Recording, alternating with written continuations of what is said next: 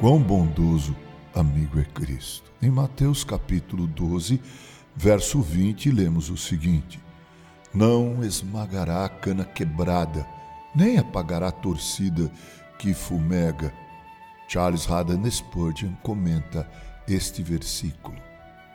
O que é mais fraco do que a cana quebrada ou a torcida que fumega?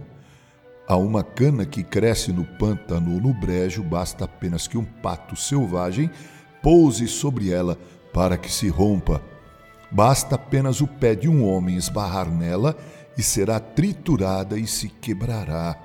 Qualquer vento que passa pelo rio a moverá de um lado para o outro.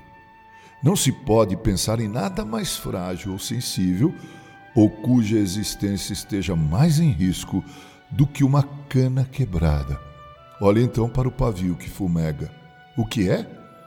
Realmente ainda tem uma faísca, mas está quase extinta. A expiração de um bebê pode soprá-la para longe. Nada tem existência tão precária do que sua chama. Aqui são descritas coisas fracas, e no entanto Jesus diz delas: Não esmagarei a cana quebrada nem apagarei a torcida que fumega. Alguns dos filhos de Deus foram feitos fortes para executar obras poderosas para Ele. Deus tem seus sansãos aqui e ali que podem arrancar os portões de Gaza e carregá-los até o topo do monte. Ele tem alguns vigorosos como homens-leão, mas a maioria de seu povo são de estirpe acanhada e vacilante.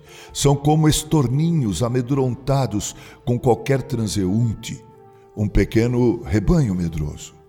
Se a tentação surge, são levados como pássaros em uma armadilha. Se a provação ameaça, estão prontos para desfalecer.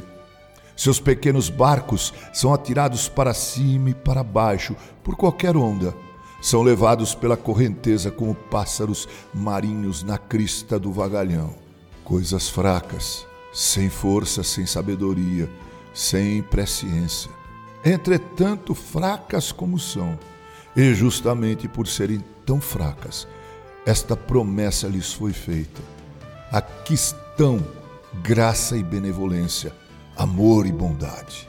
Aqui a compaixão de Jesus é aberta para nós, tão gentil, afável, atenciosa. Não precisamos jamais nos afastar de seu toque não precisamos jamais temer uma palavra dura vinda dele, ainda que ele possa nos reprovar por nossa fraqueza, ele não nos censura. Canas quebradas não sofrerão golpes dele, e os pavios que fumegam não receberão olhares de reprovação.